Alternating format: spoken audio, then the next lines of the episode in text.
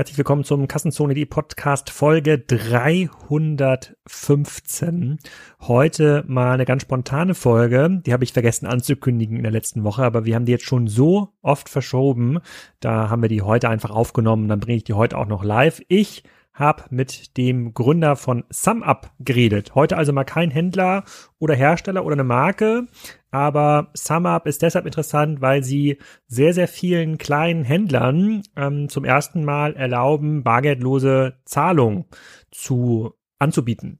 Und ich habe den Markt mal getroffen bei einer Konferenz vor mittlerweile über einem Jahr. Da saßen wir an einem Tisch äh, zusammen und da hat er so viele coole, spannende Geschichten erzählt. Da habe ich gedacht, naja, machen wir mal eine Ausnahme, auch wenn es kein Händler oder Hersteller ist, kommt er mal im Podcast. Und er hat eine ganze Menge erzählt, wie funktioniert das Geschäftsmodell, ähm, welche Leistungen können noch für solche Kunden angeboten werden, wie haben sich deren Kunden in der Zeit von Corona ähm, entwickelt. Die sind schon sehr groß, sehr hoch bewertet. Die haben im letzten Jahr so 300 Millionen Euro Kreditvolumen eingesammelt, also Venture Debt Finanzierung ähm, dürften da mit ähm, einstelligen Milliardenbereich be bewertet sein. Und wenn sie so weiter wachsen, dann dürften sie auch die 10 Milliarden irgendwann knacken. Ähm, das heißt ja dann nicht Unicorn, sondern Dekat irgendwie so in der Art heißt das. Auf jeden Fall eine ziemlich coole Geschichte. Marc hat ähm, ein bisschen aus dem Nähkästchen geplaudert und äh, ich hoffe, das ist eine willkommene Abwechslung für euch mal außerhalb der Reihe, aber es geht diese Woche natürlich auch mit einem Händler weiter mit Farm Tiger. Und ähm, dann habe ich auch noch mit dem Sirko Scheppe gesprochen, äh, Sirko Schneppe, der hat ja mit seiner Agentur Diva E einen Spriker Award gewonnen bei unserer internen Konferenz der Spriker Excite. Das habe ich schon mal kurz im Podcast erzählt und ähm, ich glaube, da habe ich gar nicht genug erzählt, weil ähm, dem Sirko, den kann man nichts vormachen. Also wenn ihr auch mal eine große Agentur benötigt, ein Dienstleister, der so alles rund um das Thema E-Commerce kann, dann ist Diva E sicherlich ein Kandidat, den man sich angucken muss, aber versucht insbesondere da mal mit Sirko zu reden, weil der ist noch viel länger im E-Commerce unterwegs als ich das bin. Der war schon in den 90ern äh, im E-Commerce unterwegs und hatte als ähm, Student schon in jener Online-Shops gebaut und wurde dann natürlich sofort von Intershop geheiert und hat da ganz viele große Projekte gemacht. Ähm, er hat so, er hat mir mal erzählt, dass sie auf der CeBIT 1999 einen Kühlschrank mit einem Scanner ausgestattet haben und die entnommenen Produkte sind dann automatisch in das damalige Shopsystem reingelaufen. Also ungefähr 15 Jahre bevor das in den diversen IoT-Studien im E-Commerce zur Anwendung kam. Also dem kann man wirklich nichts erzählen. Der hat eine Agentur aufgebaut mit mittlerweile 800 Leuten. Die sind auch extrem gut bewertet. Das ist ein wichtiger Spriker-Partner. In diesem Sinne nochmal herzlichen Glückwunsch, Sirko Schneppe, im Nachhinein an den äh, Award. Schaut euch die mal an. Ähm, ich verlinke die auch in den Show Notes. Und äh, jetzt geht's aber erstmal weiter mit Marc von SumUp.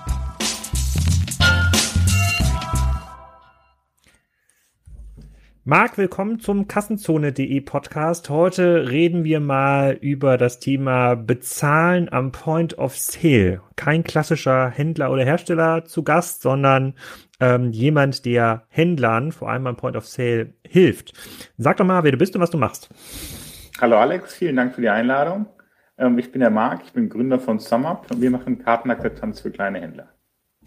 Kannst du mal so ein paar Eckdaten zusammen erzählen. Vielleicht erzähle ich mal ganz kurz, wie wir überhaupt zu diesem Podcast gekommen sind. Ich glaube, wir haben uns getroffen Ende letzten Jahres bei, äh, bei der PEX, einem ja, Startup Summit äh, oder einer Konferenz für die moderne Seite der Finanzindustrie, würde ich mal sagen.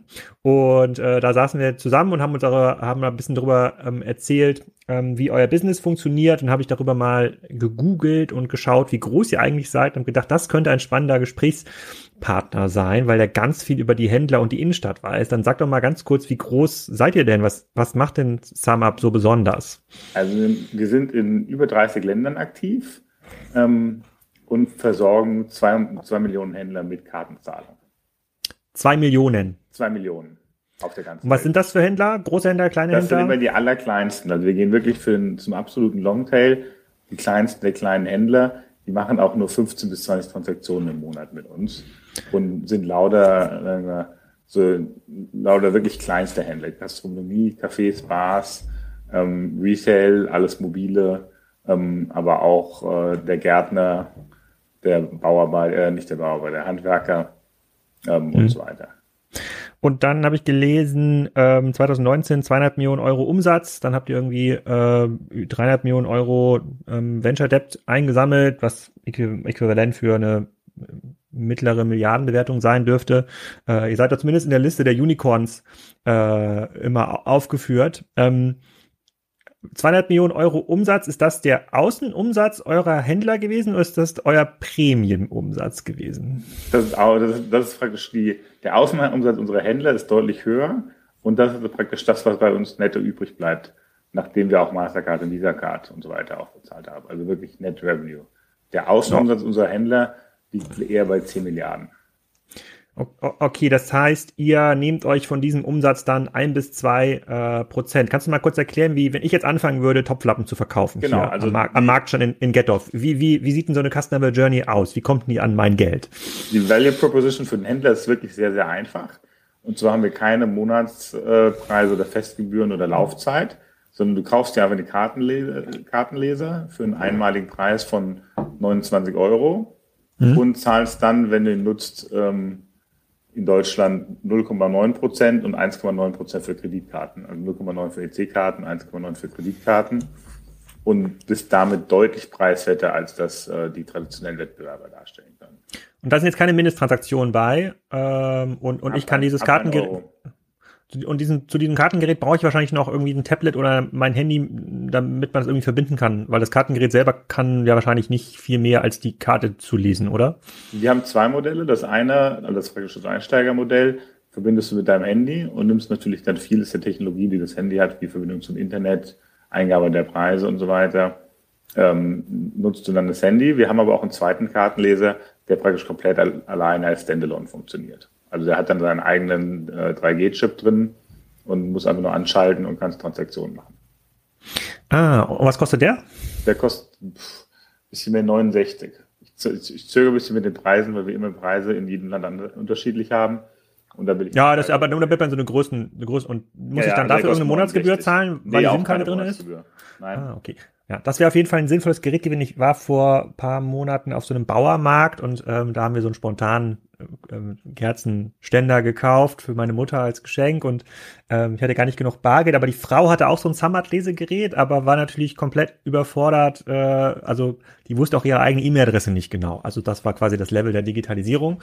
Ähm, aber sie hat es irgendwie hinbekommen. Ich konnte ihr dann ich konnte dann irgendwas überweisen äh, äh, ähm, ähm, mit diesem äh, mit diesem Gerät. Sie hat aber darauf bestanden, dass es mindestens die Hälfte von dem Preis in Bad zahle, weil sie noch nicht 100 Prozent Vertrauen darin hatte, dass das Geld auch bei äh, bei ihr äh, bei ihr ankommt.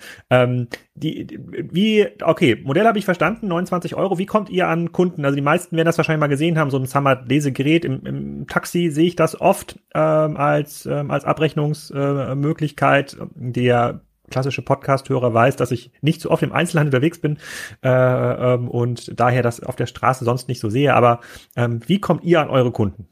Da erstmal ein schönes Beispiel, was du da mit dem Bauernmarkt gemacht hast. Und das ist wirklich der, die Digitalisierung, mit der wir kämpfen. Das heißt, wir machen unsere Lösung möglichst einfach, dass auch wenn du deine E-Mail-Adresse nicht unbedingt weißt, dass es eigentlich klappt, dass du da Kartenzahlung akzeptieren kannst und sind da eigentlich ganz erfolgreich. Wie wir an mhm. unsere Kunden kommen, hauptsächlich online. Das heißt, wir machen ganz viel Online-Marketing, traditionell Google, äh, Facebook, Affiliate und so weiter. Ähm, haben aber auch ein paar andere Kanäle, wie zum Beispiel verkaufen wir auch bei großen Retailern. Das heißt, so bei Metro oder Mediamarkt oder Saturn ähm, kann man das am Kartenleser kaufen und haben dann auch ein Partnerschaftenteam, was auf größere Händler zugeht. Das sind mhm. dann so Beispielhändler wie, wenn die DHL ähm, Bezahlung an der Tür machen möchte, dann wählen sie uns aus, weil wir besten Kartenleser haben. Oder Tupperware ist auch ein schönes Beispiel, wo diese ganzen Tupperware-Partys stattfinden und wir praktisch mit der Organisation Tupperware zusammenarbeiten, um die besser mit Kartenlesern auszustatten. Sind die dann irgendwie gebrandet für die Tupper, Tupperware Party? Kriegt dann, haben die dann so einen, ist, ist der dann aus, aus einem anderen Plastik? Oder in, so, in so einer kleinen Tupperware-Dose kommt der dann? Wie, wie du das weißt, das ist, äh, es gibt so einen pinken Um-Bumper, äh, auf den die Tupperware Herren und Damen sehr abfahren. Und der dann so ein bisschen personalisiert. Ah, okay. Und ganz noch ganz kurz zu DHL, das ist dann das Nachnahme-Business oder wann, wann genau. muss ich denn bei DHL was bezahlen? Ja, das Nachnahme-Business. Ah, okay. Wie haben, die, wie haben die das vor SumUp gemacht, wenn sie noch keinen Karten... Bar? Wahrscheinlich bar. Hast du schon mal Nachname bezahlt? Nein. Okay, Aber die machen das auch, auch mit uns. Scheint jetzt auch kein Wachstumsmarkt zu sein. Die machen das auch mit uns in Holland ähm, in erster Linie, wo wahrscheinlich der Markt noch anders funktioniert als in Deutschland. Ja, und das, äh, das hat der Tarek Müller immer mal im Podcast erzählt, im, äh, ähm, wenn es um die About You Internationalisierung äh, ging. Da gibt's halt noch ganz viele Märkte, insbesondere in Osteuropa, die noch einen ganz anderen Digitalisierungsgrad und auch Erfahrungsgrad der Kunden haben. Und da wird viel bar an der Tür ähm, gemacht, was diesen ganzen Retouren- und Zahlungsabwicklungsprozess deutlich, deutlich komplizierter äh, macht. Okay, Business habe ich verstanden. Dann löst ihr denn jemanden ab ähm, oder erschließt ihr einen komplett neuen Markt? Weil nehmen wir mal die Dame vom Bauernmarkt, die hat ganz sicher vorher kein Gerät von Concardis gehabt. Ähm, aber ähm, in anderen Bereichen, insbesondere im Taxi, konnte ich ja vorher auch schon mit Karte bezahlen. Oder zumindest gab's, äh, also wenn das gerade nicht kaputt war, das Kartenlesegerät, wenn man zahlen wollte. Die Ta Taxifahrer sind ja besonders lästig. Ja. Ähm, ähm, ja, also ich würde sagen, zwei Drittel unserer Kunden sind Neukunden die wir erstmals an das Gerät ranführen und ein mhm. Drittel lösen wir irgendwen ab. Und wir mhm. sind, deswegen sehen wir uns gerade in diesem Longtail oder, oder äh, Anfängerbereich, weil wir das einfach viel, viel leichter machen, als das traditionelle Anbieter machen. Wie, wie war das denn vorher, wenn ich jetzt vorher meine Kaffeebar eröffnet hätte ähm, und sage, ich möchte bargeldloses Zahlen anbieten. Wie, wie war der, also da, da gab es dann keinen Anbieter, der mir für 29 Euro ein Gerät verkauft ähm, hatte und dann ein Prozent von der Transaktionssumme genommen hatte, sondern was hat mich das denn vorher gekostet, bargeldlose Zahlungen anzunehmen, äh, anzubieten? unabhängig vom Preis fangen wir mal mit dem Prozess an. Das heißt, erstmal gehst du im Zweifelsfall zu deiner Hausbank, ähm, weil du das Gefühl hast, es geht um Geld, die Hausbank wird mir schon weiterhelfen. Die ganzen Banken haben das, äh, das aber im Zuge der Finanzkrise das Geschäft abverkauft, ähm, weil die ganzen Private Equity Player sich sehr über diese stabilen äh, Cashflows gefreut haben. Das heißt, ähm, die Bank im besten Fall leitet dich jetzt weiter an so eine Vertriebsorganisation, die dir Kartenzahlungen verkauft. Ähm, und da musst du dann eine ganze Reihe von Verträgen abschließen. Da musst einmal einen Terminal Leasing Vertrag abschließen, dann musst du einen Vertrag für Visa Mastercard abschließen, dann musst du einen, Tag, einen Vertrag für American Express abschließen eine für die deutsche EC-Karte. Und dann nimmt der Vertriebler deine ganzen Daten mit und man macht das so ein sogenannter Know Your Customer. Das heißt, prüft dich als Kunden, dazu brauche ich die letzten drei Jahresabschlüsse und äh, was man da alles auf Papier einsammeln kann. Das heißt, das dauert locker vier bis sechs Wochen, bis dann der nächste in deinen Laden kommt und das wirklich die an die Telefonleitung dran schließt.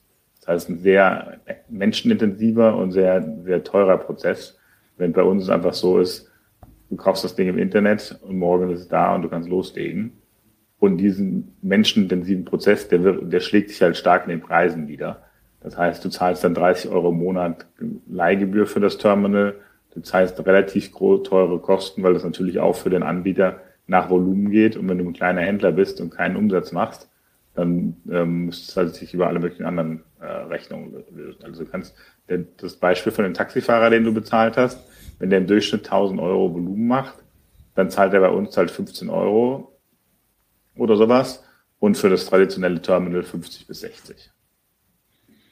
Und welcher Taxifahrer hat denn dann noch einen Anreiz, den traditionellen Terminalanbieter zu wählen? Und warum sind dann nicht alle Taxien, Taxen bei euch? Wir arbeiten dran, der Markt ist träge. Menschen verändern sich nicht mhm. schnell. Hm, okay, verstehe ich, verstehe ich. Äh, okay, so ein aufwendiger Prozess, und dann hängt man wahrscheinlich irgendwie so einen Zwölfjahresvertrag dann ähm, da drin bei der äh, bei der Hausbank, dann sind das diese Terminals, die dann immer äh, lange brauchen zum Hochfahren mit diesem integrierten Drucker. mit dem, okay, ja, verstehe. Also äh, auf jeden Fall aus einer, aus einer Investitionsperspektive ein glasklarer Fall, aber ihr seid ja nicht die einzigen, die diesen Markt bearbeiten. Wenn ich mal nach SumUp Alternative Google oder so nach Anbietern schaue, dann lande ich ja, da gibt es ja schon so Übersichtsseiten, da gibt es ja so 10 bis 20 allein in Deutschland, die, die wahrscheinlich was ja nicht ähnliches, würde ich jetzt nicht sagen, vielleicht nur irgendwie drei, vier, die seriös sind, aber ähm, ich kann da als kleiner Händler und ich habe da gar nicht so viel Zeit, die ganze Zeit Kassenzone Podcasten, Finance Forwards Podcast zu hören, dich kennenzulernen, dir zu vertrauen. Ähm, die kenne ich ja im Zweifel gar nicht. Wie kommst du also an den ran? Oder was, was macht er sonst, wenn er dich nicht findet? Ähm, wir, wir, geben relativ viel, viel, Geld für Marketing aus und sind eigentlich ganz gut vertreten da draußen. Und wir sind in der Tat eigentlich relativ einsam auf, auf der Flur. Es gibt also, wenn man sich mal die globalen Wettbewerber anguckt, gibt es Square in Amerika, die mhm. wirklich einen sehr guten Job machen, aber halt hauptsächlich in Amerika und äh, Australien, Japan und sind auch in England. Das heißt, in England sehen wir die ein bisschen als Wettbewerber. Dann gibt's äh, unsere Lieblingswettbewerber iRettle, die an PayPal verkauft haben. Die sind aber in erster Linie in England und Schweden unterwegs. Das heißt, England ist für uns schon ein stark, starker Wettbewerbsmarkt. Aber wenn du jetzt nach so einem Markt wie Italien guckst, da sind wir dann fast alleine. Da gibt's noch den Incubant Nexi, der praktisch der traditionelle Anbieter ist, ähm, der sowieso 90 Prozent aller Zahlungen macht. Das ist der einzige andere Wettbewerber, den wir haben. Und da gibt's noch so ein paar kleinere, äh, Viva Wallet und ähm, MyPOS. Aber die sind jetzt erst in den letzten zwei Jahren, würde ich mal sagen, auf den Markt gekommen und sind da schon, schon ein ganzes Stück hinter uns. Okay, wenn ich jetzt äh, ein etablierter Anbieter bin und mir so überlege, was würde ich tun, dann würde sich ja, jetzt mal die italienische Wettbewerber ähm, als Beispiel, der würde sich ja selber ins eigene Fleisch schneiden, wenn er jetzt die Lösung kopiert und seinen Kunden anbietet, weil er mit eigentlich dieser Lösung, die jetzt 20 Euro pro Monat ähm, generiert, pro Kleincode ja viel besser fährt. Also klassisches Innovators-Dilemma, in dem die alten Anbieter sind. Da ist jetzt wahrscheinlich nicht so eine große, also angenommen, die können das, äh, könnten auch so eine schöne App entwickeln und es ist so ein seamless Prozess dahinter, was sie die meisten ja gar nicht hinbekommen, auch wenn sie es wollen.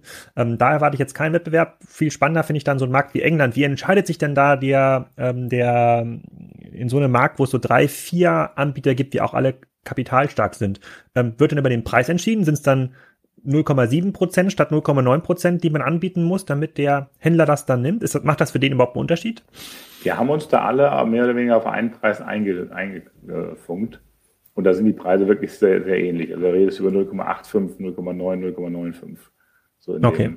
Dem, wie, bei, wie bei den 1-Euro-Shops. Ja, immer so, alles 1 Euro. Genau, die fünf Basispunkte machen da eigentlich keinen Unterschied, sondern die Händler wählen nach, nach sind relativ ähnlich, die, die, die Lösungen, wenn, wenn du ehrlich bist. Im Zweifelsfall wählen die daher daran, dass wir den schönsten Kartenleser haben.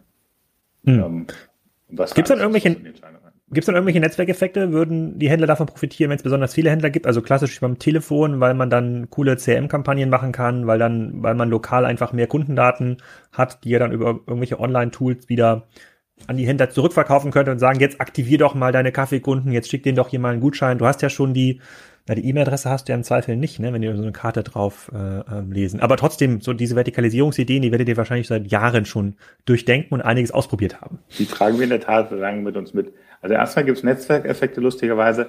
Wenn wir irgendwo zwei, drei Händler äh, haben, die präsent sind, dann sehen wir, dass da mehr und mehr Händler da in der, in der Gegend dann auch kommen. Weil im Zweifelsfall, wenn du gesehen hast, wie es bei deinen Nachbarshops funktioniert, ist das die beste, das beste Marketing ähm, um dich dann auch. Okay, das ist ja nicht Netzwerk, das ist ja Word of Mouse. Mhm. Genau, Word of Mouse, hast recht. Ähm, sonst die anderen Ideen, also wir, wir haben schon, wir schicken die äh, Quittung über E-Mail und SMS und haben da schon so die ersten Kunden, hm. ersten Endkunden Touchpoints, würde ich mal sagen. Aber alles, was man da sonst noch machen kann, ist mehr Zukunfts, Zukunftsgespinst. Wir fokussieren uns mehr auf das, auf das Core-Business und bauen eher die, die Händlerdienstleistung aus als schon jetzt auf äh, Endkunden loszugehen. Ja, die Händler fragen doch aber immer, wie kriege ich mehr Kunden? Wie kann ich meine Kunden aktivieren? Und die meisten sind ja auf der Suche nach einem Loyalty-Partner. Die können sich jetzt nicht alle, und das ist ja noch auch ein Podcast-Sponsor von Kassenzone, die können jetzt ja nicht alle die Payback-Kundenkartenprogramm einführen. Das ist ja auch relativ selektiv. Aber so ein kleiner Händler, der ja keine Zeit hat, sich ein eigenes CM aufzubauen, der auch gar keine, vielleicht auch gar keine gar keine Idee hat, wie muss man dann äh, lokale Kunden aktivieren und denen jetzt besonders bei Corona-Zeiten könnte man denen jetzt ja die Speisekarte schicken und sagen, hier, diese Sachen könntest du abholen. Das ist ja, das fällt den meisten Händlern ja schon mega schwer, wenn man sich mal anguckt, wie sogar größere Restaurants Schwierigkeiten haben, die Angebote ähm, ähm, online reinzubringen. Da ihr doch der prädestinierte Partner. Wobei SMS da wahrscheinlich nicht so der richtige Kanal ist, kann ich dir aus Kassenzone-Erfahrung sagen. Ich bin ja äh, in meinem SMS-Kanal bei Kassenzone habe ich die habe ich die den TAN-Versand der Banken als großen Wettbewerber. Ich glaube, das ist das Einzige, was noch bei SMS kommt. Und dann halt der Kassenzone-Newsletter. ich glaube, der Kanal ist tot. Aber äh, das ist so das das das das das das, das Fax der Neuzeit. Ähm, aber aber da, da, wie kommen nicht die Händler zu euch und sagen, hey, das war total cool hier mit SumUp, äh, ich würde gerne noch ähm, mehr machen? Genau, also in die Richtung machen wir schon noch mehr. Also zum Beispiel für dein Beispiel mit den Menükarten haben wir einen äh, Online-Shop-Anbieter gekauft vor eineinhalb Jahren. Wer ist das? Die, Ein Wettbewerber von Spriker? Die, die hießen Shoplow. Ja, das Nee, ist eher keiner, so ein, kein eher so ein- Wettbewerber, ja. Eher so ein Shopify-Wettbewerber, würde ich mal sagen. Ja, okay. Ähm, um dann wirklich Shop so die- Low. Shop Low. L-O, Okay, nicht L-O-W. Ja, aber es spricht sich wie LO, L- LO. Das ist jetzt kein smart gewählter Name. das wie Krüllo. Also, das ich das Spriker ganz am Anfang auch. Und das, ist das, und das haben die Leute ausgesprochen als Crylo. Das ist auch nicht so cool gewesen. Shoplo ist eine eta- etablierte Marke im polnischen Markt und wird auch den Rest der Welt als äh, Sum-Up E-Commerce äh, erobern. Wo Mhm. du genau äh, praktisch du auf einen Knopf drückst und dann eine deine Produkte hochgeladen hast und dann einen Online-Store fertig hast. Und so praktisch möglichst einfach einen Online-Store zu machen. Und der wurde auch jetzt von vielen Händlern für genau dieses Menü äh, abholen. Äh, Wie viele? Äh, in Deutschland, Ja, wie viele, wie wenige. viele Online-Shops in Deutschland haben, haben SumUp E-Commerce im Einsatz? Ne, Nee, nur eine nee, Größenordnung. Reden wir über eine dreistellige Zahl? Nee, wir reden über eine vierstellige Zahl. Aha. Wir, wir reden auch schon fast über eine fünfstellige Zahl. Ah, okay. Damit, kann, kann, damit können sich erfahrene Podcast-Hörer, dafür können sie sich quasi schon ihren Schluss ziehen. Ja. Ja, ja, also es ist relativ klein, weil noch relativ neu ähm, als Produkt.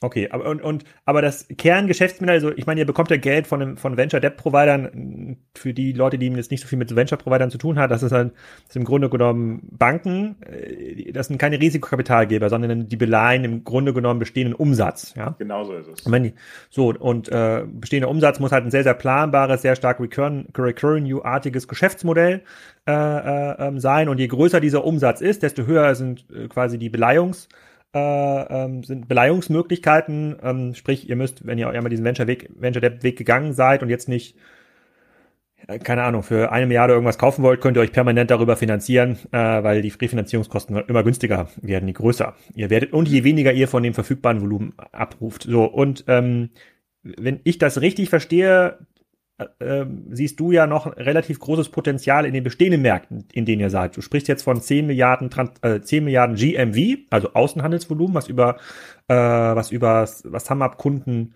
über die Karte abwinkeln. Ähm, wenn ihr 2019 200 Millionen gemacht habt, werdet ihr, hm, 2020 war ja nicht so ein gutes Jahr, sprechen wir gleich mal drüber, aber bei normalem Wachstum hättet ihr jetzt so 400 Millionen machen müssen. Ähm, da fallen wahrscheinlich so Initiativen wie äh, E-Commerce-Shops für Händler oder CRM-Programm, die ja eigentlich immer fünf Jahre brauchen, bis sie irgendwie so ein bisschen Traktion entwickeln, fallen erstmal unter den Tisch, solange ihr noch ganz normal wachsen könnt, oder? Mhm. Ja gut, aber wir sehen natürlich schon, dass es sich anbietet, die Plattform auszubauen. Wir haben praktisch eine super Maschine, um kleine Händler praktisch auf unsere Plattform zu bringen, über den Kartenleser. Und Mhm. haben dann natürlich zwei Millionen Händlern, denen wir alle anderen Lösungen verkaufen können. Also neben dem E-Commerce-Shop machen wir jetzt auch, wir haben ein Invoicing-Accounting-Produkt, ähm, das den ähm, Händler hilft. Wir haben auch ein Gutscheinprodukt. Ähm, was wir auch machen, ist jetzt Richtung Bank und Karte zu gehen, sodass du praktisch auch dein Bankkonto bei uns führen kannst und eine Karte hast, über die du deine ähm, Business, äh, deine Business äh, Ausgaben steuern kannst und haben auch angefangen mit Merchant Lending, also Kreditvergabe. Ah, Um da mal so das, den, den Blumenstrauß an, an Produktportfolio aufzuwerfen. Okay, also bleiben wir mal wieder bei Alex Coffee Shop. Äh, lauf lauf noch mal durch die Journey. Also ich habe jetzt euer, eure, euer Lesegerät gewählt äh, und Merchant Lending, äh, sagen wir mal, ich habe jetzt, ich möchte noch neben meinem Coffee Shop noch das Alex Kaffeefahrrad finanzieren. Kostet irgendwie 6000 Euro, so ein Kaffeefahrrad, so ein Lastenrad und ähm, habe ich auch einen Business Case dafür. Kann ich dann zu euch gehen und sagen, äh, Marc, gibst du mir 6000 Euro? Wir machen das eigentlich umgekehrt und machen da auch weniger Investitionslending als mehr so Working Capital Lending. Und zwar gucken wir dann an, wie, wie, deine, wie deine Cashflows so sind und wie du dich entwickelst als Händler. Und bevor du fragst, machen wir uns ein Bild von, was wir glauben, was ein vernünftiger äh, Kreditbetrag für dich wäre. Und wenn wir dann zum Schluss kommen, äh, der Alex ist ein guter mit seinem Coffeeshop, der kann zweieinhalbtausend Euro leihen, dann kriegt der Alex nachher eine Push-Notification und eine E-Mail. Lieber Alex, herzlichen Glückwunsch, wir haben dich vorqualifiziert, äh, brauchst die zweieinhalbtausend Euro. Und dann klickt der Alex okay und wir zahlen ihm das Geld aus. Mm, okay. Aber egal für was? Könnte ich das einfach auch ausgeben für äh, privates Vergnügen? Würdet ihr das kontrollieren? Oder diese Kundenkarte, die ihr dann mir auch wahrscheinlich schon mitverkauft habt, über die ich das Geld dann auszahlen muss, darüber könnt ihr tracken, für was ich das ausgebe. Nee, wir haben, die, die Bereiche sind relativ niedrig und ähm, wir gehen dann, also beziehungsweise in den AGBs bist du natürlich verpflichtet, das für Business, äh, Business Use auszugeben. Aber das lohnt sich in diesem Long Longtail-Markt, äh, muss man da relativ einfache Überprüfung halten, würde ich sagen. Hm, okay. Hast du, hast du die Spriker Excite verfolgt? Da hat der, ähm, da hat ja der Marco Börries, der Gründer von N4.com, auch so ein bisschen erzählt, wie er die Zukunft der kleinen Händler sieht. Die haben ja so ein Gerät entwickelt, ähm, das kann alles, würde ich mal, würde ich mal sagen, von äh, Google Business äh, optimieren, Webseite ausgeben, CRM-System und natürlich auch Zahlungsanbieter. Also der, der hat erst quasi das Gerät entwickelt und jetzt baut er quasi die Plattform drumherum auf oder beides irgendwie äh, parallel. Siehst du den auch als Wettbewerber oder ist das ein potenzieller Wettbewerber für euch? Den Marco kenne ich, die Sprike, das Sprike-Event habe ich leider verpasst. Aber ähm, ja, das ist auch ein potenzieller Wettbewerb für uns, aber der ist noch relativ klein, würde ich sagen, von seinem, mhm. von seinem Volumen her. Und dann nochmal eine abschließende Frage zur Kundengruppe. Also Longtail verstehe ich, aber gibt es, ähm, und, und dass ihr jetzt vielleicht jetzt nicht im Mediamarkt vorne in der Kasse seid, das verstehe ich, das verstehe ich auch. Doch, aber gibt es so eine. Da gibt es immer diese Grabbelkästen, da liegt auch Summer. Nee, also nicht, also da kann ich es mal kaufen, aber sozusagen als Kunde, aber gibt es so natürliche Grenzen, wo du sagst, oh, da wird es eigentlich zu komplex, zu groß für uns, ab drei Filialen geht SumUp eigentlich nicht mehr, das bietet nee, das Backend gar nicht gut. an. Also wir haben, wir haben, wir haben viele Händler, die auch so 50 oder 100.000 Euro ähm, monatliches Volumen machen. Also es kommt immer darauf an, wie du das, was das Produkt ist, was du verkaufst und wie das passt. Also das funktioniert immer auch für ganz große Händler, wenn die ganz viele kleine Outlets haben weil mhm. die DL hat ja mehrere hundert äh, Fahrer mehr oder weniger. Ähm, mhm. Oder auch mhm. sind wir ganz oft integriert in andere iPad-Kassen oder haben auch unsere eigene iPad-Kasse. Das heißt, wenn du in der Kasse drin bist, erreichst du auch viel größere Händler und kannst dann auch Restaurants und sowas abbilden, die größer sind. Es gibt also, also gibt eigentlich keinen Grund, warum nicht auch die Saturnkasse ähm, SumUp nutzen könnte, außer dass das nicht unsere Zielgruppe ist und wir uns darauf konzentrieren, den Longtail für uns zu gewinnen. Was ist eine iPad-Kasse? Eine iPad-Kasse, also das sind Kassenanbieter. Kasse kennst du vielleicht. Wenn du ja. Kassenzone muss man eine Kasse nicht erklären. Und dann gibt es ja ganz viele äh, Kassen, die auf einem iPad laufen. All die, der, die ersten, die in Deutschland zur, zur Sprache kommen, sind Orderbird, Gastrofix, Ah, okay. Und sowas. Ja. Das sind, das sind iPad-Kassen für mich. Und die kommen ohne eigenes Lesegerät? Also da kommt ihr dann noch hinten dran als Lesegerät? Da kommen wir bei vielen hinten dran als Lesegerät. Weil das ist ja immer so. so. ein bisschen, was dein, hm. was deine Kernkompetenz ist. Und die Kernkompetenz ist dann meistens Kasse und nicht Lesegerät. Also wie wenn du hm. beim Online-Store dann nachher auch äh, Adyen als, äh, als äh, Kassen, als Payment-Anbieter hinten dran schließt. Genauso funktioniert das bei den Kassen auch. Mhm. Wie groß ist denn der adressierbare Markt in Deutschland für euch? Der ist sehr groß. Also auf der Welt sind es 20 Trilliarden. 20 ähm, Trilliarden, das ist eine Zahl, die Trilliarden, das, das habe ich auch nie, nie, irgendwo gehört. Oder, das, oder meinst, du, meinst du Billionen? Meinst du Billionen? 20 Billionen? Nee, nee. 20 Trillions? 20 Trillion, ja, ja. Schon okay, mehr. also das sind 20 Billionen. Also, mh, also 2000 Milli äh, 20.000 Milliarden. 20.000 Milliarden. 20, ich schreibe das mal, 1, 2, 3, 1, 2, so eine große Zahl habe ich noch nie aufgeschrieben. Okay, das ist der adressierbare Markt, okay? Das Gut. ist der europäische adressierbare Markt. Das ist der, was? Das ist der europäische. Das müssen wir kurz überlegen. Was, was haben wir denn überlegen, hier? Wahrscheinlich ist dann Deutschland 10, 15 Prozent. Ja, ja, okay. Von 20.000 Milliarden sind ja, hm, das sind immer noch dann 3.000, ja, 3 Billionen. Kann das sein? Die so Kleinsthändler? Hm, das erscheint mir ein bisschen zu groß. Aber trotzdem, die Zahl ist extrem groß. Äh, und ich sag mal, von dem Markt, wenn das der adressierbare Markt ist, dann seid ihr wahrscheinlich noch unter 1% Marktabdeckung. Unter 1%. unter 1%. Also da ist quasi für den Venture Debt Provider, wie auch immer da euch das Geld gibt, ist noch genug Fantasie, Fantasie drin. Genau. Kannst du ein bisschen, kannst du ein bisschen was zur Dynamik dieses Marktes erzählen? Insbesondere jetzt während der Corona-Zeit, weil ich bin jetzt nicht so viel Taxi gefahren, zum Beispiel. Ähm, und ähm, ja, viele Anbieter, die halt lokale Kasse hatten, hatten ja Pech gehabt in den letzten acht Monaten. Und der Finance Forward Podcast, den verlinke ich auch nochmal in den Show Notes, den hast du, glaube ich, aufgenommen im Januar, Februar. Das war direkt noch vor der da war direkt noch in Ordnung. Da war, genau, da warst du super optimistisch nach vorne geschaut. Jetzt, ähm, acht Monate später, sag mal, was, was passiert?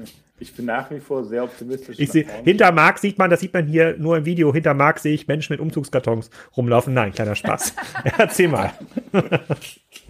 ich bin nach wie vor optimistisch. Also, wenn wir die erste, die erste Corona-Welle im, im, März, April war natürlich relativ äh, hart für die Händler. Ähm, und da haben wir Umsatzeinbußen von 60 Prozent mehr oder weniger gesehen. Wo du wirklich siehst, der einzelne Händler Also ein Großteil macht natürlich komplett zu und die, die, die offen sind, ähm, machen auch keinen großen Umsatz. Und 60 Prozent als Zahl ist jetzt nicht weiter schlimm, aber wenn man sich Gedanken macht, wie da die, äh, wie da die Schicksale der Händler dahinter liegen, ist das mhm. schon äh, sagen wir, erschreckend gewesen, würde ich mal sagen. Immerhin keine laufenden monatlichen Kosten für die Kasse. Das muss man jetzt ja mal positiv dazu sagen. Genau so ist es. mhm. ähm, und äh, dann haben wir, deswegen haben wir auch dieses Landing-Programm angefangen, weil wir das Gefühl hatten, dass wir den Händlern da am besten mithelfen können. Mhm. Und auch Gutscheine mhm. und was sie halt so erlaubt, um ja. da die Krise besser zu überstehen. Ähm, haben dann eigentlich eine relativ gute Recovery gesehen im Juli, August, September also Oktober war wieder einer unserer, nee, Oktober war der beste Monat, den wir bisher hatten, was praktisch bei uns ständig der Fall ist durch den Hund. Also All-Time, weil, also, All also auch ja. viel besser als der Oktober dann im Jahr zuvor. Viel, viel besser als der Oktober im Jahr zuvor und auch viel besser als der Februar, der der einzige mhm. andere normale Monat dieses Jahr war. Mhm. Und natürlich sehen wir jetzt, wo im November wieder die Lockdowns anfangen, das gleiche Spiel wie im April, allerdings bei weitem nicht so drastisch wie vorher sondern jetzt würde ich mal mhm. sagen, sind die Umsätze 20 Prozent runter. Ähm, natürlich je nach Land und wie das Land sich die äh, äh da einen Breakdown macht und natürlich auch je nach äh, Merchant-Kategorie. Ähm, ja. Und jetzt okay, bleibt, also bleibt abzuwarten, ob es wieder aufgeht. Aber ihr seid ja wahrscheinlich ein Business, was ähm, relativ effizient arbeiten kann. Also sagen 100% Umsatzwachstum bedeutet ja bei euch nicht 100% ähm, Fixkostenwachstum, mhm. sondern ihr wächst ja relativ stark über Software und nicht so stark über Leute, richtig? Äh, ja, wobei wir schon auch stark wachsen. Also wir haben, wir haben jetzt 2100 Leute. Das kommt in erster Linie daran, dass wir viel jetzt in so andere Software und andere Lösungen für Händler ähm, investieren, um praktisch das, was ich vorher alles aufgezählt habe, noch zu bauen. Und das sind mhm. ja alles erstmal Leute, die praktisch Geld kosten, aber nicht unbedingt den Umsatz impacten, weil die Lösung mhm. erst gebaut werden muss. Mhm. Okay, also dieses Jahr ein sehr durchwachsenes Jahr, aber trotzdem wird 2020 umsatzseitig größer als 2019 für ja. euch. Ja, ja. Das kann man, das kann man schon sagen. Mhm. Ja. Und ähm, wenn der was ist denn der, der größte Trigger, um diesen adressierbaren Markt zu erobern? Bei einem Business, äh, wie du es ja gerade beschreibst, lohnt sich ja kein Außendienst. Also ihr könnt jetzt ja nicht für irgendwie 10, 15 Euro äh, ähm, Umsatzanteil im Monat, ähm, könnt ihr ja niemanden hinschicken und ähm, Kaffee Alex vor Ort überzeugen und das Gerät äh, äh, präsentieren. Im, äh, Im Zweifel ist ja sogar der Grabbeltisch beim Mediamarkt ein, ein teurer Ver Vertriebskanal. Also was, was sind denn so Trigger oder was funktioniert denn außer Word of Mouse und äh, gut für euch? Ähm, auch für uns, also wir, wir haben die ganzen Online-Kanäle wirklich so gut ausgeschlachtet, dass wir da sehr effizient. Ähm, sehr Was ist denn da so ein klassischer Suchbegriff, wenn ich jetzt anfange als Kaffee Alex zu suchen? Kartenzahlung. Ja, Kartenzahlung. Kartenzahlung, für was denn? Kartenzahlung. Jetzt, jetzt tippe ich das auch mal ein. Kleiner, kleiner, kleiner Shop. Nächstes Mal. Ich so, suche mal, so was kommt denn da? So die erste Anzeige seid schon mal nicht ihr. Die zweite auch nicht dritte auch nicht. Dann kommt ratgeberkartenzahlung.de, dann bezahlexperten.de. Ich habe also Kartenzahlung, also kleiner Shop eingegeben. eingegeben. Bei mir kommt Kartenzahlung, kommt als erstes SumUp. Okay, kleiner Shop. Ja, eine Anzeige von euch kommt, aber organisch. Doch, okay, na gut, okay, der zweite. Organisch. Hinter EC- Vielleicht ist das noch ein Bereich, bei dem ich mit Kassenzone als Domain da sollst du noch ein bisschen was, äh, was reißen kann. Rein, ja. ja. Ich glaube, mit Kassenzone ja. kannst du gut Affiliate-Traffic für uns generieren. Ja, ich habe auch einige, ich habe tatsächlich einige Werbeanfragen von, äh, von Leuten, die glauben, es geht hier tatsächlich um Kassensystem. da frage ich mich immer, was das für PR-Agenturen sind, wie die sonst so arbeiten, wenn die an mich sowas schicken. Aber okay. Äh, okay, also online funktioniert gut für euch, aber äh, habt ihr mal, ähm, also bei größeren Händlern, also hast du ja gerade gesehen, auch so für, ähm, für Leute mit äh, so ein paar äh, paar Filialen, äh, wo man auch mal ein paar tausend Euro Umsatz machen kann. Da kommen wir auf jeden Fall ja im Bereich, wo man dann schon im Außendienst ähm, aktiv sein kann. Habt ihr so eine Art B2B Special Service Vertrieb, wo dann Leute doch irgendwie rumfahren? Ja, aber die laufen rufen? nicht draußen rum, sondern die sprechen dann eher mit so noch größeren Händlern. In der Richtung. Hm. Aber die, die machen das auch mehr telefonisch und ähm, ja, die suchen sich praktisch aus den Online-Leads die größeren raus und hm. telefonieren die dann ab und, und machen auch diesen großen, diesen B2B-Betrieb etwas der, telefonisch. Hm. Was, was, äh, wie groß sind denn eure klassischen Wettbewerber? Also ich kenne dieses, ähm, dieses, äh, dieses Gerät mit dem integrierten Drucker, was gefühlt sehr, sehr viele Restaurants irgendwie noch haben. Wie viel Umsatz machen die denn so? Also ich, das, was ihr macht an Umsatz, also mehrere hundert Millionen und 100 Prozent Wachstum ist ja schon unfassbar beeindruckend. Und wenn quasi vorher das so ein Markt war, der so sehr oligopolistisch, lange Kundenbindungs, äh, äh, lange Die Kundenbindung. vor allem auf die viel größeren Bindungen. Die, die Kurve läuft so, von Mhm. hier sind die, die, die paar großen Händler, die viel Umsatz machen, Hm. auf den Longtail mit kleine Händler, die wenig Umsatz machen. Dafür gibt es ganz viele von. Und Hm. unter 10.000 Euro GMV lohnt sich es eigentlich für die traditionellen Anbieter nicht, den Kunden überhaupt anzusprechen. Und Hm. selbst mit 10.000 Euro GMV. Aufgrund der hohen internen Prozesskosten. Genau. Und selbst mit 10.000 Euro GMV bist du ja der unprofessionellste äh, Ja. von, von den Händlern, Hm. die es da gibt. Das heißt, Hm. in größerem Bereich, also wenn du die 50 bis 100.000 Euro Kunden anguckst, dann gibt es natürlich schon Wettbewerb über diese äh, Vertriebsorganisationen.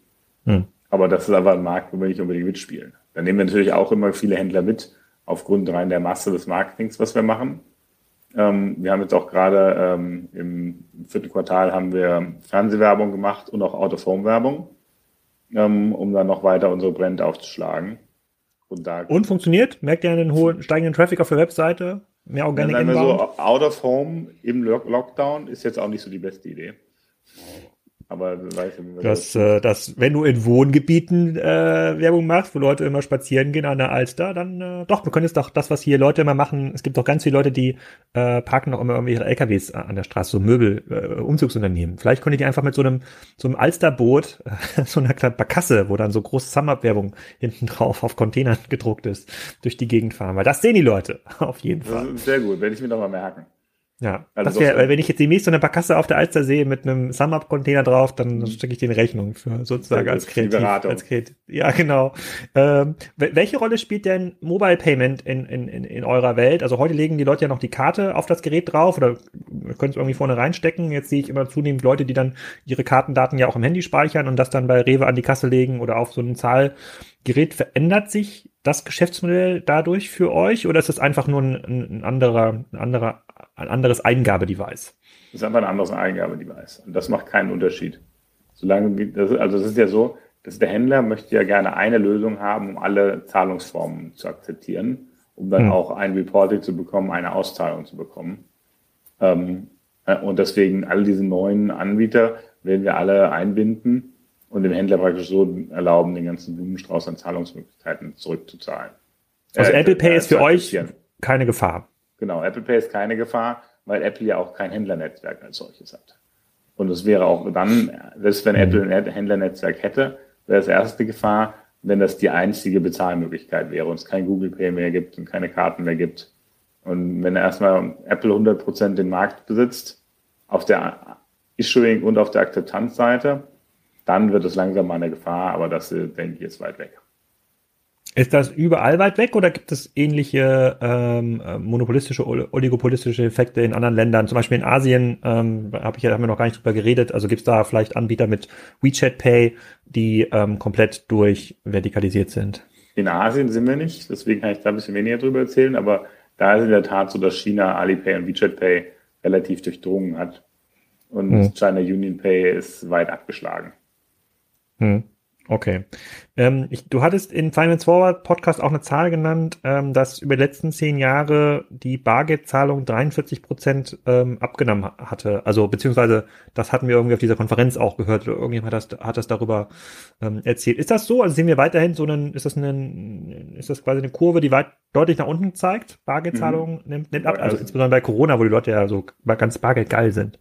Also wir sehen, wir sehen in den letzten zehn Jahren schon eine Abnahme des Bargelds, wo mehr und mehr Leute mit Karten zahlen. Und ich denke mal, dass wir jetzt mit Corona auch nochmal einen Schub bekommen, weil das natürlich jetzt Ah. gelerntes Behavior ist, mit der Karte zu bezahlen, nachdem alle Hände, ganz viele Händler schreiben, bitte Karte oder bitte, es gibt sogar die, wir haben in Deutschland, dem Cash-Liebhaberland, haben wir jetzt die ersten Karten, die ersten Händler, die sagen nur Kartenzahlung, keine Bar Barzahlung mehr.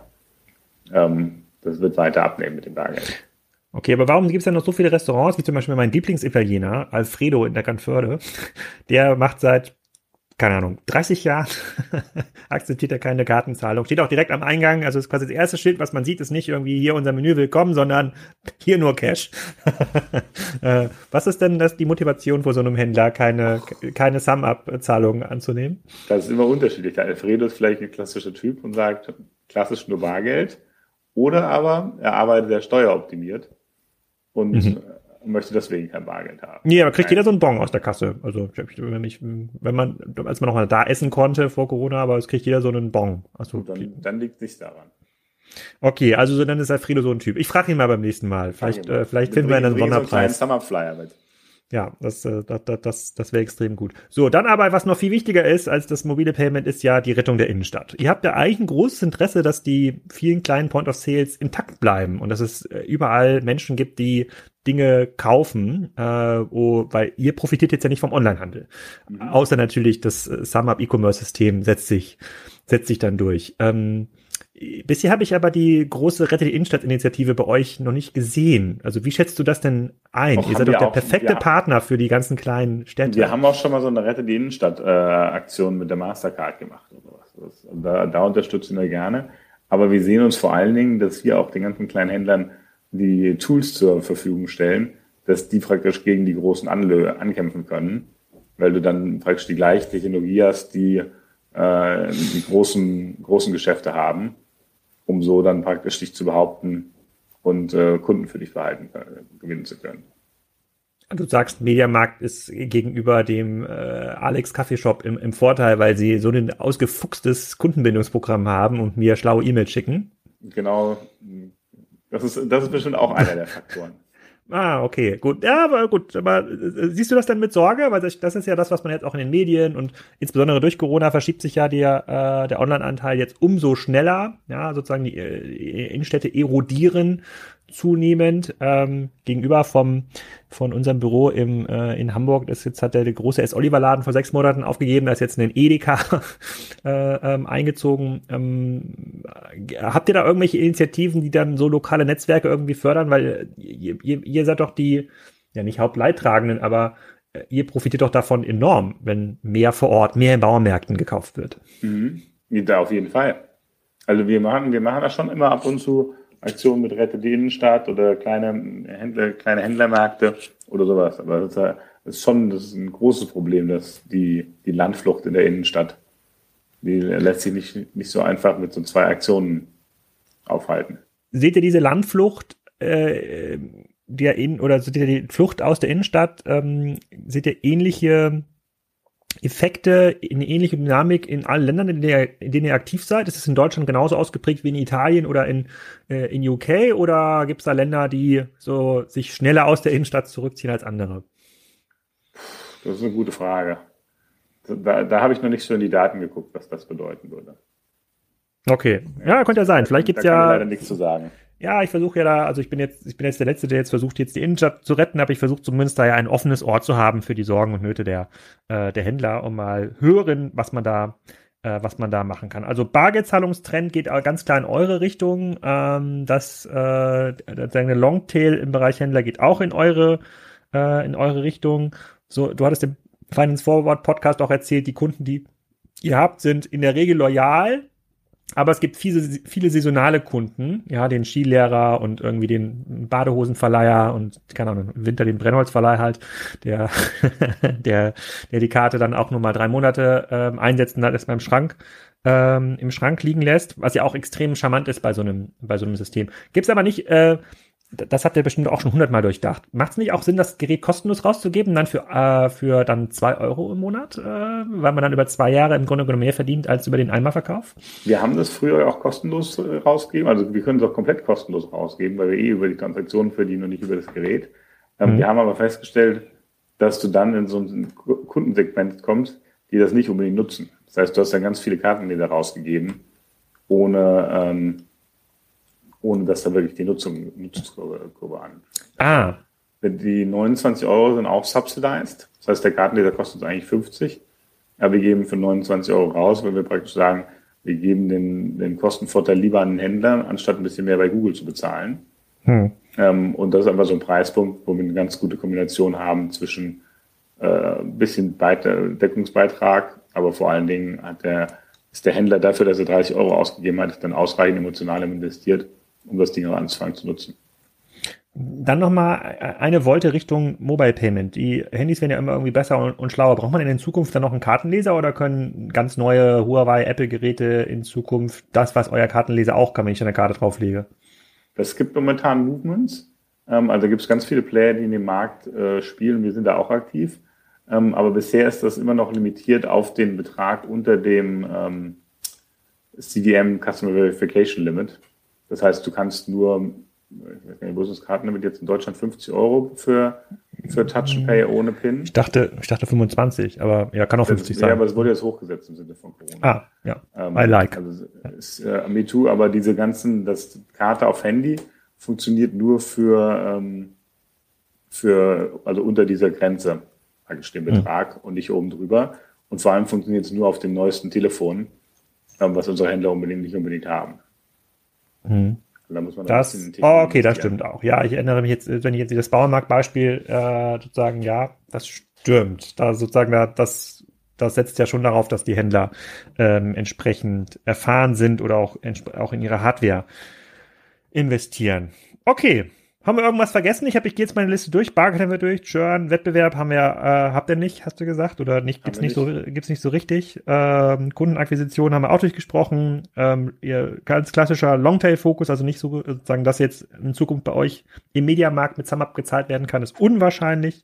N4 ist ein Wettbewerber. Ihr wächst auch in diesem Jahr ähm, ordentlich. Ähm, dann könntet ihr im nächsten Jahr, wenn es wieder normal läuft, dann seid ihr ja schon ein Dekatorn. Das, wie heißt das denn, wenn man über 10 Milliarden? Da äh, wir immer nicht so drauf, aber.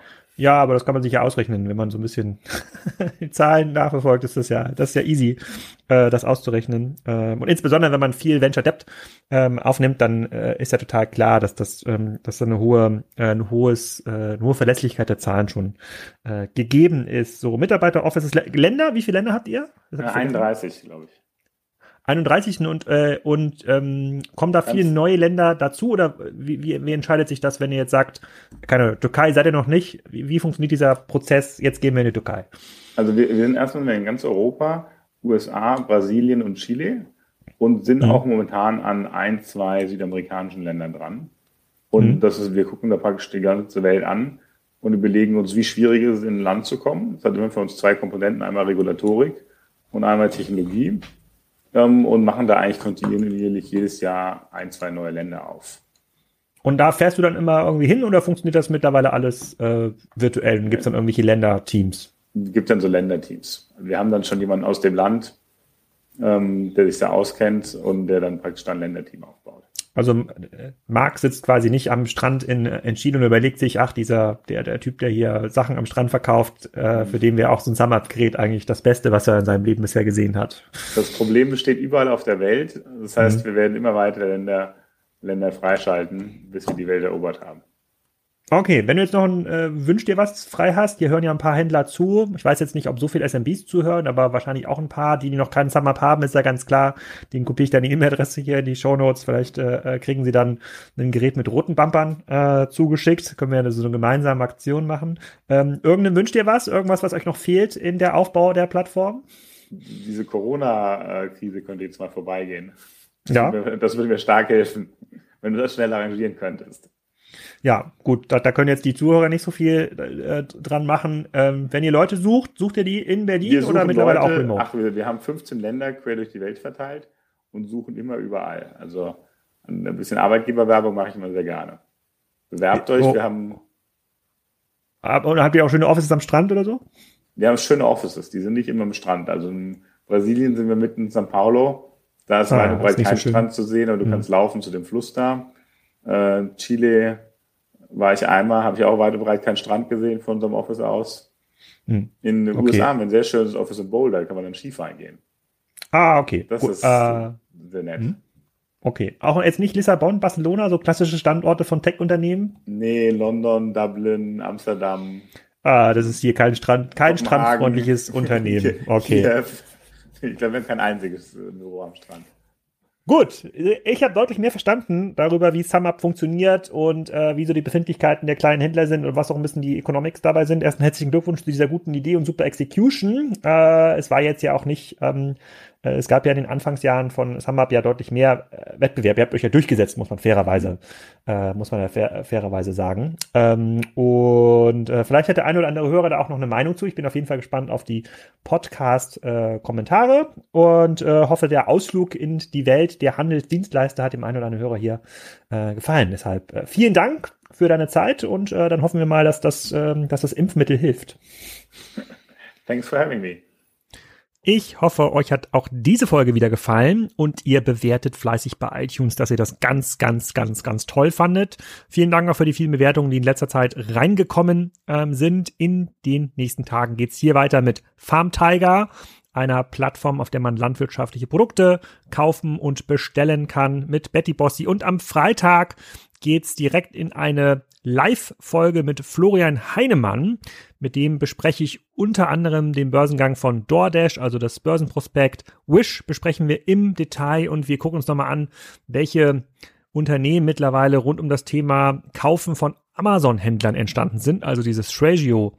Klone, da hat sich eine ganze Menge getan, da gibt es ein paar Updates, also kann man live bei Twitch, LinkedIn, Twitter mitverfolgen, ist für uns auch ein Experiment, ähm, aber ich habe ja schon mehrere Kameras installiert, es wird auf jeden Fall unterhaltsam und hoffentlich auch lehrreich. In diesem Sinne, wir hören uns wieder in wahrscheinlich zwei Tagen schon.